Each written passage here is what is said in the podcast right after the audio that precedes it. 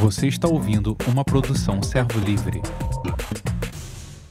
Olá, amados, paz seja com todos vocês no nome de Jesus Cristo. Né? Bem, amados, eu dei um título para uma reflexão que eu julgo, espero que seja assim, bem breve, realmente só para você pensar, só para você refletir e só para você orar. Né? Orar. O título dessa reflexão seria, ou melhor, seria não, é Clamor, Bens e Vida. Exatamente isso. Meio estranho, né? Clamor, bens e vida. Foi o que me saltou no primeiro momento quando eu estava lendo as Escrituras, o texto que eu espero também repartir com vocês. Bem, é, eu acredito que essa, essa palavra veio ao meu coração por duas razões. Primeira, porque é, no início da pandemia eu reparti uma palavra sobre justiça. Não sei se você se recorda. É uma pergunta, né? Isso não é justo, uma, uma afirmação. Isso não é justo. É, eu usei até é, uma, uma, uma, história, uma figura da minha netinha, né, um, para fazer o chamado no, no, Instagram. Minha netinha, um vídeo muito pequenininho ainda, a Laurinha muito pequenininha, ela dizia: Isso não é justo. Fiquei impressionado. Uma pessoa tão pequena já podia ter essa, esse clamor, né? Isso não é justo. Mas também porque esse ano de 2020 foi um ano assim, embora par, ele foi ímpar, foi único, né? É, com toda a questão da pandemia. E eu penso que muita gente, nesse ano de 2020, acabou vendo seus planos e seus sonhos um tanto quanto frustrados neste ano por conta da pandemia. Sonhos relacionados principalmente à questão do empreendedorismo, né, essa coisa do ganhar dinheiro, né, de ficar mais rico, mais engerado. E talvez até alguém, alguns poucos, né, tenha até no, durante esse período realmente ganhado muito dinheiro, né? Porque teve gente que ganhou dinheiro, né? Eu imagino, por exemplo, o cara que, que é dono de farmácia, ele deve ter faturado um pouco mais, né?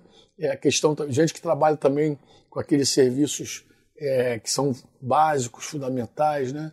É, necessários, que é o caso do mercado e tal. Eu acredito que esse pessoal também pode ter faturado alguma coisa aí, mas gente que tem loja em shopping, gente que tinha quiosque em shopping, gente que estava num outro segmento, eu acredito que aí não foi tão excelente. Eu acredito que por isso também é, esse assunto, eu acho que ele cabe a gente refletir nessa hora. Então, eu espero que clamor, bens e vida seja uma reflexão assim bem curta. Eu vou, vou usar como base aqui o texto de Lucas 12, vou ler aqui um bocado de Bíblia contigo né, e vou comentar esse, esse, texto à medida do possível. Né? Lucas 12, 13 a 14, é, Lucas narra, registra uma história né, que está mais ou menos assim na minha versão 2017 da RA, né? É, Almeida, revista atualizada 2017, diz assim: Nesse ponto, um homem que estava no meio da multidão disse a Jesus. Então havia um homem no meio da multidão e ele fez um, um clamor, literalmente um clamor, né? Ele disse assim: Mestre, chamou Jesus, Mestre, diga a meu irmão que reparta comigo a herança. Diga a meu irmão que reparta comigo a herança. Eu queria chamar a tua atenção de algo que eu já falei também na outra live lá no início. Qual é? Provavelmente, muito provavelmente, esse irmão desse cara ele ouvia Jesus. Ou era alguém que estava ali no meio da multidão, ou era um religioso, ou era até um discípulo né, de Jesus que estava ali e que de verdade acatava o que Jesus estava dizendo. Então ele pede Jesus para Jesus falar com o irmão dele para repartir a herança. Mas Jesus respondeu o seguinte para ele: Jesus falou, Homem, quem me nomeou juiz ou repartidor entre vocês? Ele queria, na verdade, um juiz entre eles, não sobre eles. Porque qual a diferença, Franco? É que ele já tinha o juízo dele pronto. Ele já, ele, na cabeça dele, aquela, aquilo que ele estava pedindo a Jesus era justo. Aquilo ali era justo. Como assim, Franco? É, ele já, na cabeça dele, o que ele estava pedindo a Jesus era direito dele, já era um direito dele. Então ele não queria um, ju, um juiz sobre ele. Ele queria um Jesus entre eles. E um repartidor também, alguém que definisse. Muito provável, muito provável que essa herança tenha sido uma herança é, um imóvel, muito provável que seja um imóvel. Por que o imóvel? Porque os, os judeus, naqueles, naquele tempo de Jesus, naquele tempo, nesse, período dessa, dessa, dessa, desse, desse texto de Lucas aqui, é, não sei se segue ainda assim no Oriente Médio, mas eles, é, a herança, quando, era, quando era, eram terras, essa, essa terra não era repartida, não era dividida.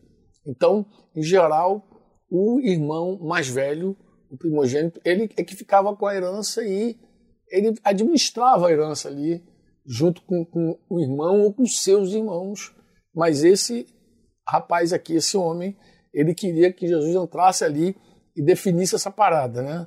Então ele ele vai pedir, mas Jesus dá essa resposta para ele. Quem me nomeou? Faz uma, uma resposta pergunta, né? Quem me nomeou juízo ou repartidor entre vocês?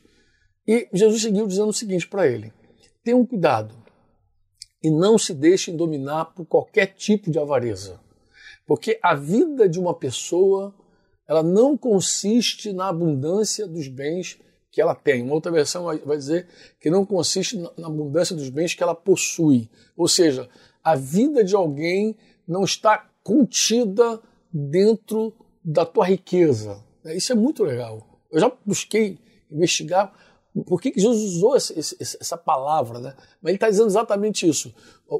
A vida de um homem não está contida dentro da sua riqueza. Ou seja, se o homem é muito rico, ele não vai viver muito por isso. É isso que ele está dizendo. Né?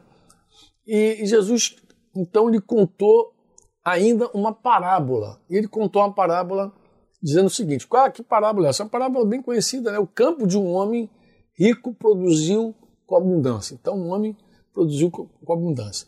Então, ele começou a pensar que farei, pois? Que farei? Que farei? Pois não tenho onde armazenar a minha colheita. Ele está perguntando para ele mesmo. Ele está pensando.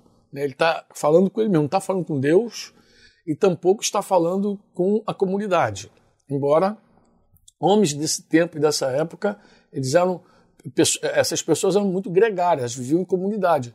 Em geral, essa galera aí ela tinha muito que repartir e compartilhar com seus amigos. Então, esse seria naturalmente o pensamento de alguém que estava só, solitário, entendeu? Não, é, não era uma pessoa de comunidade, mas o normal era a vida de comunidade. Mas ele está dizendo lá, né, ele está dizendo: que farei, pois não tenho onde armazenar minha colheita. E aí ele respondeu para ele mesmo, né? até que disse: já sei, destruirei meus celeiros então tem um processo de destruir, igual aquele processo de Jeremias dos profetas: destruirei meus celeiros e construirei outros maiores, e aí armazenarei todo o meu produto e todos os meus bens. Então direi a minha alma. Então ele falará com ele mesmo. O que, ele vai dizer para a alma dele? Você tem em depósito muitos bens para muitos anos. Então, em geral, o cara pensa isso, né? Então ele vai dizer o quê? Descanse, coma, beba e aproveite a vida. Mas Deus lhe disse. Agora Deus entrou na história desse homem rico e falou assim: Louco, esta noite lhe pedirão a sua alma. E o que você tem preparado? Para quem será? Olha essa pergunta, observa. E o que você tem preparado para quem será? A conclusão de Jesus dessa parábola é muito interessante. Ele vai dizer: Assim é o que ajunta tesouro para si mesmo, mas não é rico para com Deus. Piateixo, coloca atenção nisso. Ele vai dizer: assim é aquele que ajunta tesouro para si mesmo, mas não é rico para com Deus. Então eu posso ser rico para mim mesmo e não rico para Deus, né? para com Deus, que é uma, uma coisa importante para se pensar.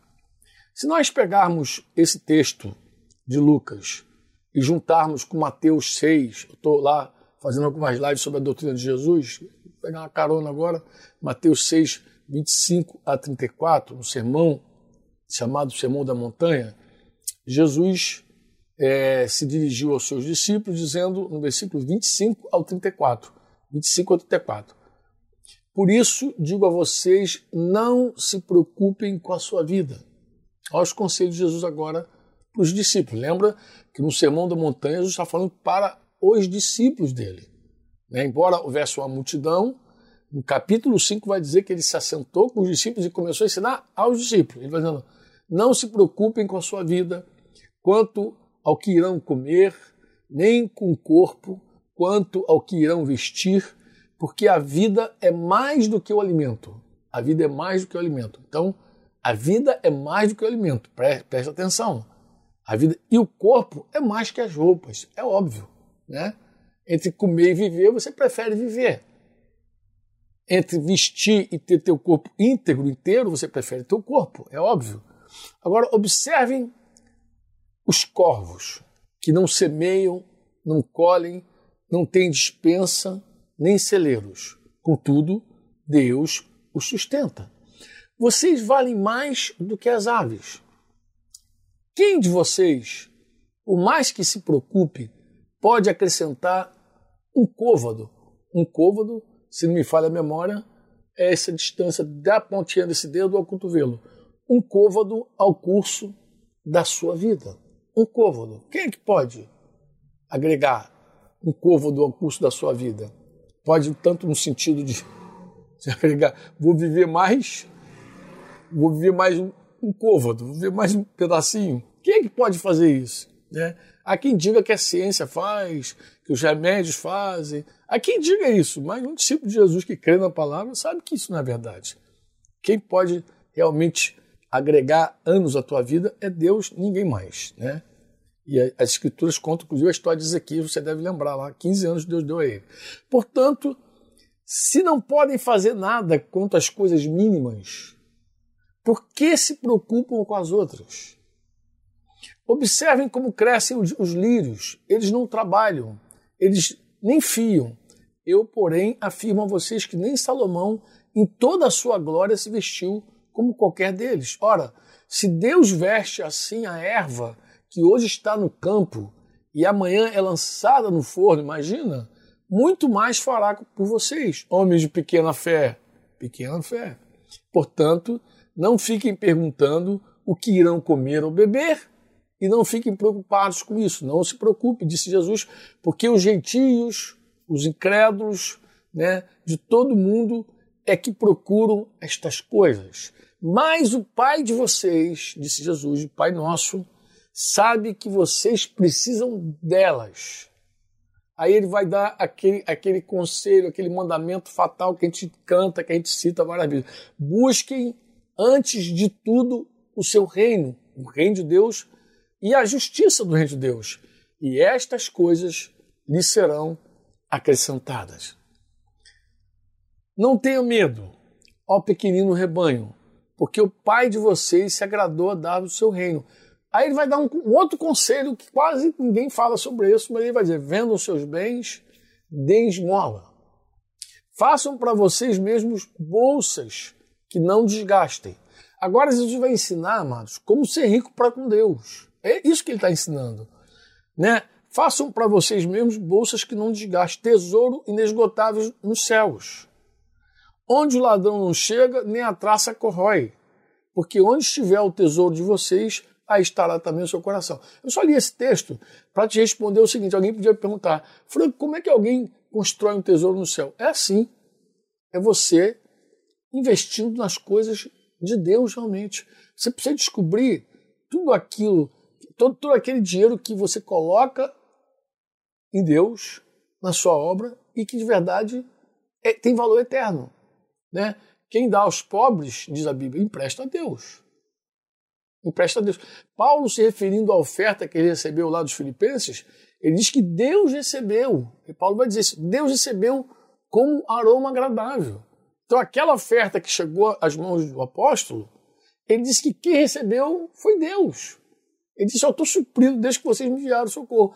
Mas quem recebeu foi Deus. Deus é quem recebeu. Então existem formas da gente se tornar rico para com Deus e não rico mais para conosco mesmo. É certo alguém dizer assim, Franco, é necessário o mínimo. Claro, o mínimo de bens para a vida é necessário. Claro, existe o mínimo necessário. Mas dizer, se você afirmar assim, ó, se eu tiver mais bens, terei mais vida. Isso é mentira. Porque Jesus disse que a vida de um homem não cabe dentro da abundância dos bens que ele possui. Não consiste ali.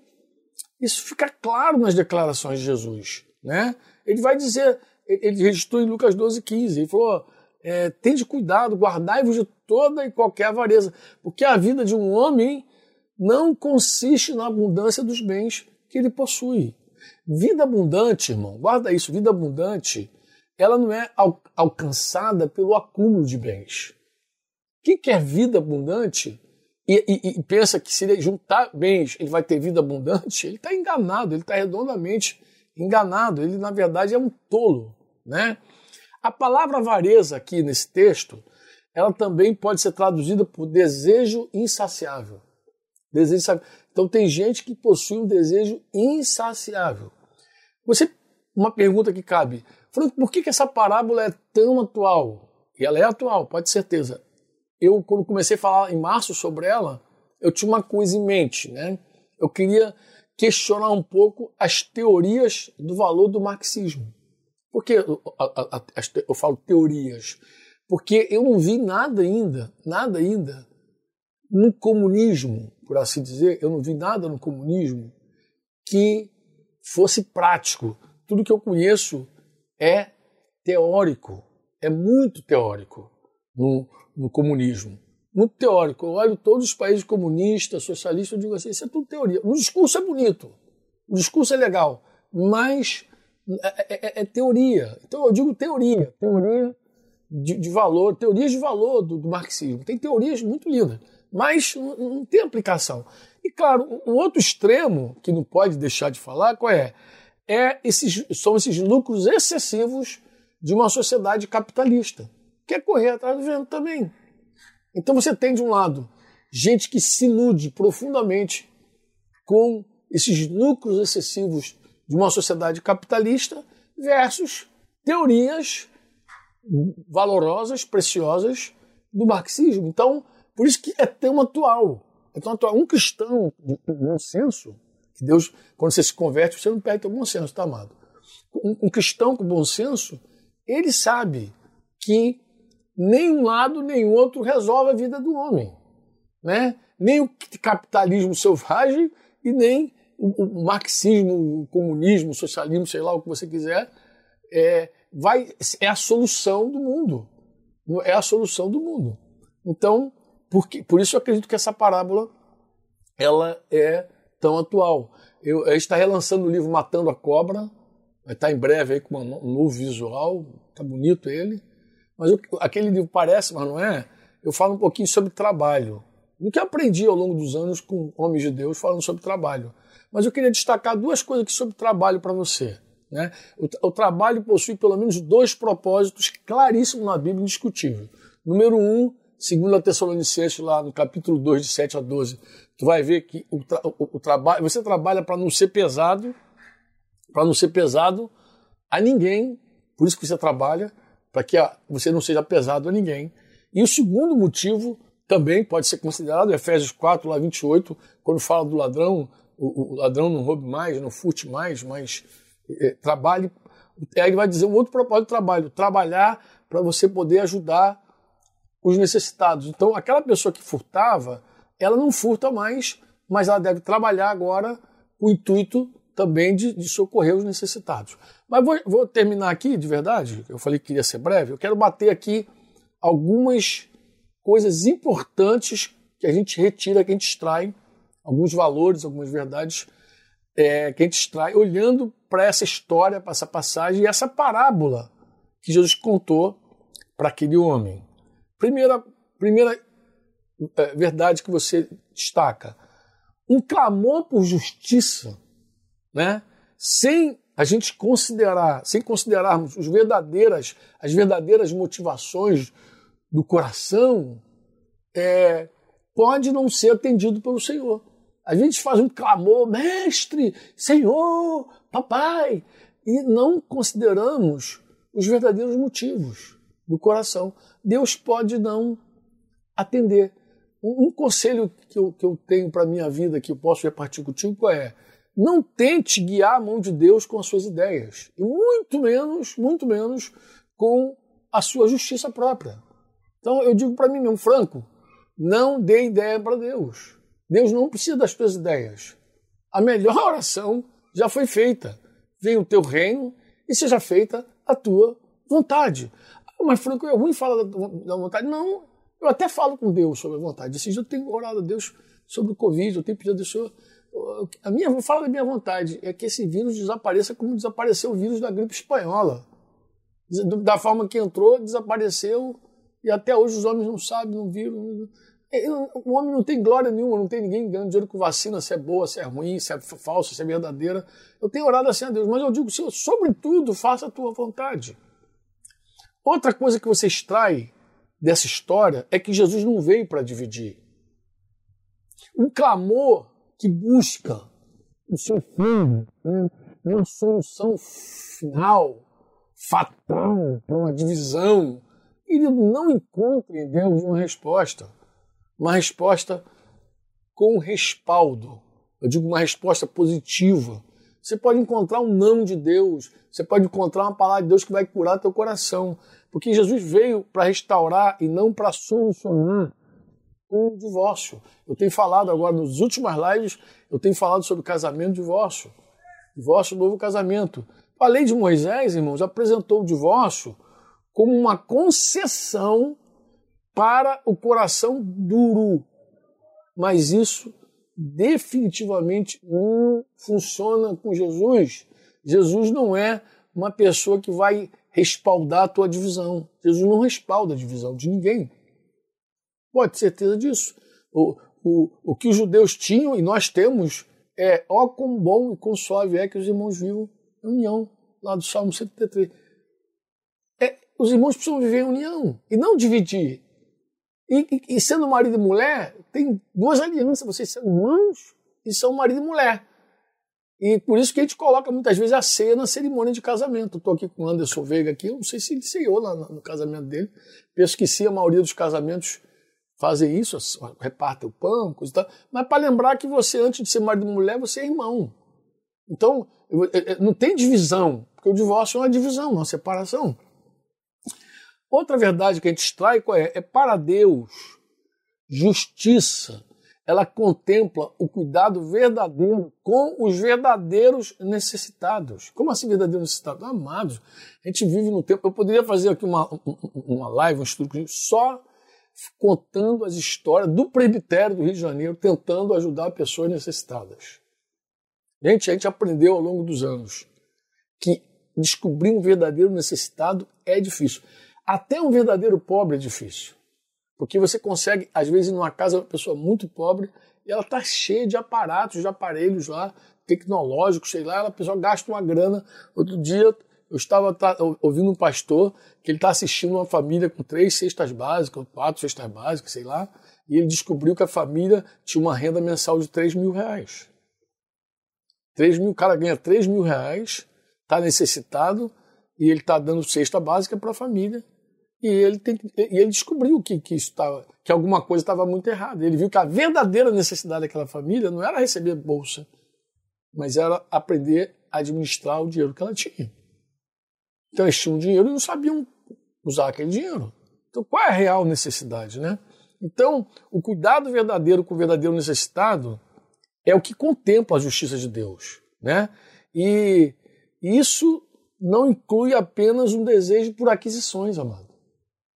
Aquisição, como eu te falei, porque às vezes você dá para alguém algo que ela de verdade não precisa. Eu até corro o risco de dizer o seguinte: às vezes tu pode tirar alguém do caminho de volta para casa do pai.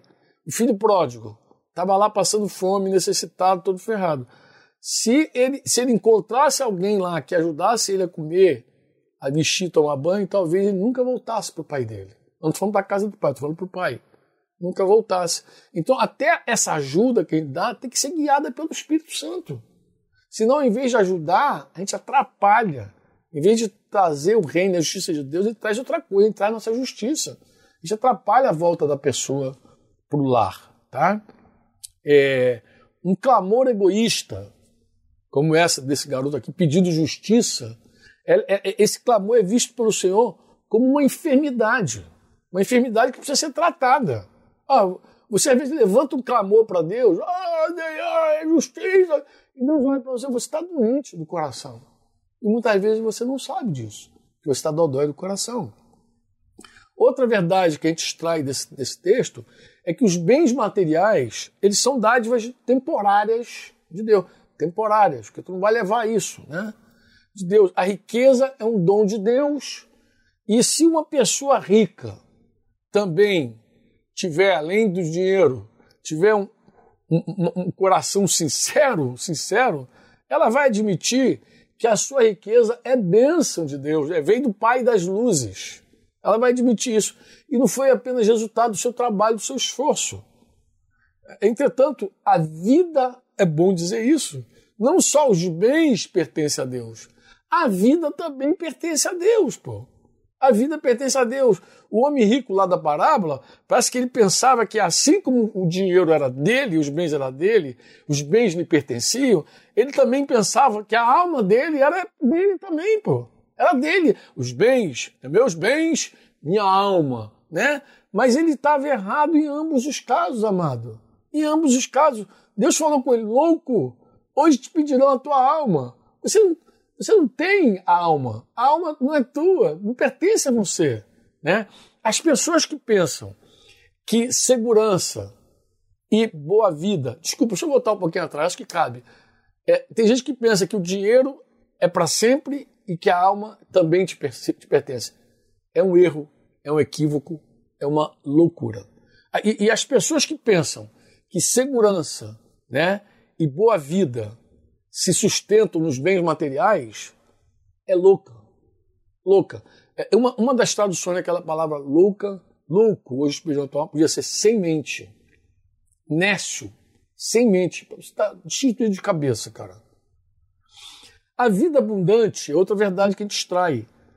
A vida abundante e livre se encontram em entesourar para Deus e não para si mesmo entesoura para Deus, aprende a entesourar para Deus. Aprende. Fala com o Senhor, como eu faço para entesourar para ti? Como eu posso entregar aos homens aquilo que tu vais receber? Como é que eu posso fazer isso, Pai? Faz isso, faz essa oração a Deus. Eu te desafio a fazer. A riqueza daquele homem tolo, cara, talvez seja uma das coisas mais tristes dessa história. Ela destruiu a sua capacidade de manter qualquer relacionamento humano. Por que, que eu digo isso? Ele não tem ninguém com quem compartilhar a vida. Tu vê que ele está pensando sozinho, não fala como aqueles homens antigos daquela, daquelas comunidades de Israel. Não tinha como repartir, como conversar com ninguém, não conversava com Deus, tampouco, e não tinha herdeiros, não tinha, não tinha como compartilhar seus bens. Vê a pergunta que Deus faz para ele. E, e, e, e, os teus bens, para quem vai ficar? Para quem vai ficar teus bens? Né? E você sabe que ele não tem resposta. Né? Resposta total. Vamos ver aqui.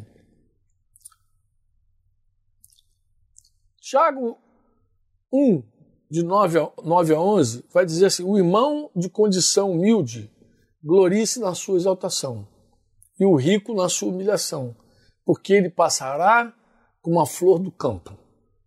Porque o sol se levanta com o seu calor ardente, a planta seca, a sua flor cai e a formosura do seu aspecto desaparece. Assim também o rico murchará em seus caminhos. Está escrito. Outra verdade, muitas vezes as pessoas que lutam por uma causa justa elas presumem que a luta que aquela causa, aquela luta, né, por aquela causa, faz ela também uma pessoa justa. Às vezes a pessoa tem uma causa justa, luta por aquela causa justa e aí por isso ela é justa. É um equívoco, amado. Isso não é verdade, né? Quando você tem esse pressuposto de justiça, tu fica achando que você é justo porque você luta por algo justo, você fica arrogante, se torna arrogante, e não admite nenhuma crítica. Você não recebe crítica, porque você acha que está lutando por algo que é justo, é justo, é justo, é meu, é meu, é meu. Bem, eu vou terminar aqui, eu vou terminar com um salmo, mas eu tenho acho que uma outra coisa que vale a pena dizer. Qual é? Qualquer pessoa que tenta pintar Jesus como um revolucionário político, ah, Jesus é um revolucionário. Amado, você não compreende o Filho de Deus. Você não tem revelação sobre a sua pessoa. E você não tem nenhuma luz de verdade sobre as Escrituras sagradas. E você desconsidera vários textos das Escrituras. O dia eu vinha com Marquinhos, meu consogro Marquinhos, de Cristiane. Vinha com ele. A gente foi, foi para Curitiba, a gente fez uma viagem rápida a Curitiba de carro e a gente foi ouvindo a Bíblia e eu me deparei assim. Um salmo que a gente já leu tantas vezes, mas de repente eu ouvindo, eu, eu estava nessa hora dirigindo e eu ouvindo o Salmo 49, eu queria terminar com o Salmo 49 e uma frase. Vou ler o Salmo 49 para você e deixar aí acho que eu, eu não sei quanto tempo eu, eu, falei aqui, mas eu acho que está tá dentro do que eu esperava. Né? É, o Salmo 49 diz assim, na minha versão é Almeida é, 2017. Povos todos, escutem isso. Deem ouvidos todos os moradores da terra, tanto os humildes como os poderosos, todos juntamente, os ricos e os pobres os meus lábios falarão sabedoria, e o meu coração terá pensamentos profundos. Preste atenção. Inclinarei os meus ouvidos a uma parábola, decifrarei o meu enigma ao som da harpa. Ele faz uma pergunta: por que temerei nos dias maus? quando me cercar a iniquidade dos que me perseguem, dos que confiam nos seus bens e se gloriam nas suas riquezas. Por que temerei? Ao irmão, verdadeiramente ninguém o pode remir, nem pagar por ele a Deus o seu resgate. Pois a redenção da alma deles é caríssima e cessará a tentativa para sempre para que continue a viver perpetuamente e não venha morrer, porque vê-se que os sábios morrem e que perecem também os tolos e estúpidos. Então morre o sábio, morre o tolo. Os quais deixam as suas riquezas para outros. É isso que está escrito mesmo. É, o Salmo 34, 15 vai dizer: Os olhos do Senhor repousam sobre os justos e os seus ouvidos estão abertos ao seu clamor. Em seu íntimo pensam que as suas casas serão perpétuas.